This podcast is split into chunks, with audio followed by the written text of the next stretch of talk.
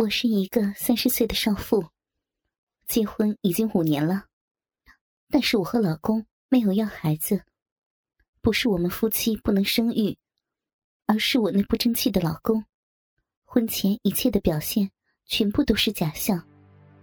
婚后的老公，渣男的本质暴露无遗，整天的赌博、酗酒。最近，我还发现他在外面有了一个相好。今晚，跟喝得酩酊大醉的老公大吵了一架。我收拾衣服就回了娘家。妈，我回来了。到妈妈家里，已经过了午夜。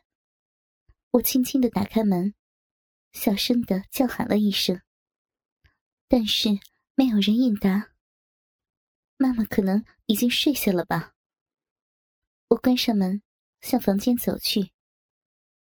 妈妈的房门虚掩着，屋内微弱的灯光在客厅黑暗的环境下也显得特别的明亮。突然，我听到了妈妈房间里轻微的叫喊声。以为人妇多年的我，哪里不清楚这是什么声音呢？是女人叫床的声音。莫非爸爸回来了，正在和妈妈操逼？出于好奇，我蹑手蹑脚的走到了妈妈的门边，向妈妈的房间里看去。顿时，我惊呆了。妈妈确实正在和一个男人操逼，但是，正在床上狂操我妈妈的男人，不是我爸，而是一个我并不认识的男人，一个看上去很年轻的小伙子。犹如五雷轰顶的我，呆呆的站在门口，看着妈妈房间里的一切，心情已经跌落到谷底。我的老公背着我偷女人，而我最亲最爱的妈妈，居然也背着我爸爸偷男人，而且，这个男人目测比我的年纪还要小。我并没有进门去揭穿妈妈和这个小伙子的奸情，而是拿出手机，打开了摄像功能，录了十多分钟妈妈和这个小伙子操逼的过程。之后，我轻手轻脚的离开了妈妈的家里。介绍一下我这个家庭：我爸在外地工作，一年也回来不了几次。爸爸和妈妈有两个孩子，三十岁的我是姐姐，我还有一个二十岁的弟弟，正在念大学。去闺蜜家里过了一夜，但是我的思绪非常的混乱，心里不断的浮现着妈妈和那个小伙子在家里发生苟且之事，我也觉得丢人到了极点。日子一天天的过去。对于妈妈偷男人的事儿，我也渐渐的淡忘了。喂，姐，我跟你说个事儿啊。正在家里打扫卫生的我，接到了弟弟的电话。你个小坏蛋，有事才找姐姐，是不是又没有钱了？我对我这个弟弟，既疼爱，又恨铁不成钢。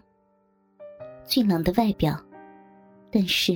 脑袋里装满了浆糊。找你要钱是一方面，还有，你猜，刚才的时候，我跟朋友去超市买东西，看见谁了？弟弟故作神秘的对我说着：“谁呀？你不会看见你姐夫和别的女人在一起吧？”弟弟对于我老公的出轨是一清二楚，我并没有对他隐瞒。因为我的生命中只有弟弟这么一个贴心的人了。哪呀？才不是姐夫呢！我看见妈了，妈跟一个跟我差不多大的男人在逛超市呢。你说该怎么办啊？要不要告诉老爸？弟弟说出了他看到的一切，问着我：“哦，先别急着告诉爸爸。”你现在是不是在妈妈身后啊？这样，你偷偷的跟着他，看看他们到底要干什么。记得用手机都拍下来。我吃惊，妈妈居然明目张胆的跟着她的小情人出来逛超市，连忙吩咐着弟弟。过了半个多小时，弟弟的电话在我焦急等待中又来了。家，妈妈跟那个男人进了一家旅馆。弟弟说话的声音也有点惊慌了。哦，姐姐知道了，你在那里等着我，我现在就过去。说完，我就换衣服赶去和弟弟会合了。到了旅馆楼下，我和弟弟在旁边的一家奶茶店等了一个多小时，也不见妈妈出来。我就跟弟弟一起回了妈妈的家里。弟，你应该猜到，妈妈跟那个小伙子去旅馆是干什么了吧？刚进门坐下，我就问着他：“哼，我又不是小孩子，怎么可能不知道啊？不行。”我一定要告诉老爸。弟弟气愤的对我说着：“不行，你要告诉老爸，那爸妈肯定得离婚了，这个家都散了。”我一听弟弟要告诉爸爸，连忙拒绝：“那，姐，你说该怎么办啊？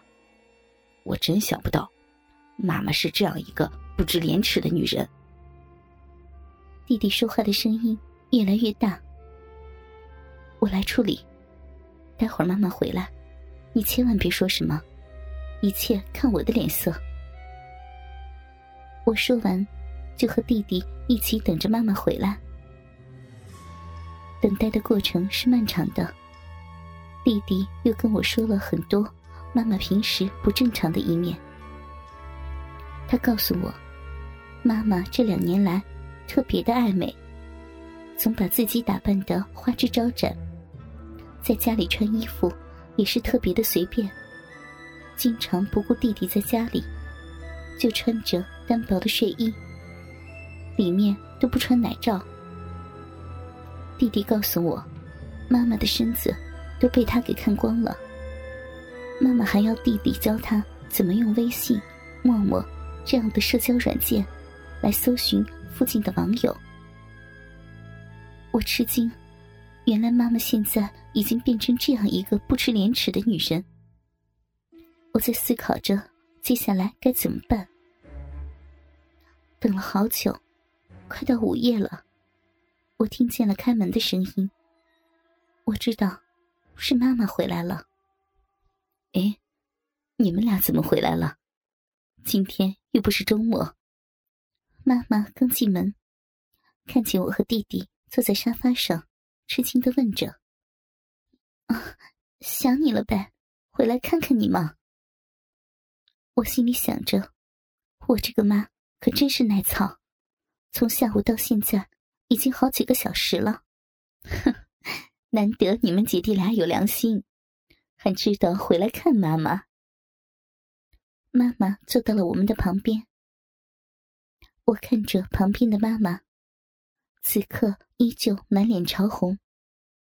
再看妈妈的穿着，连我这个少妇都自愧不如。紧窄的齐臂短裙，黑丝袜，紧身的吊带上衣。不得不说，这身穿着还真把妈妈淑女的气质展现的淋漓尽致。妈，你干嘛去了？怎么这么晚才回来？我边问着妈妈，边示意一旁的弟弟不要说话。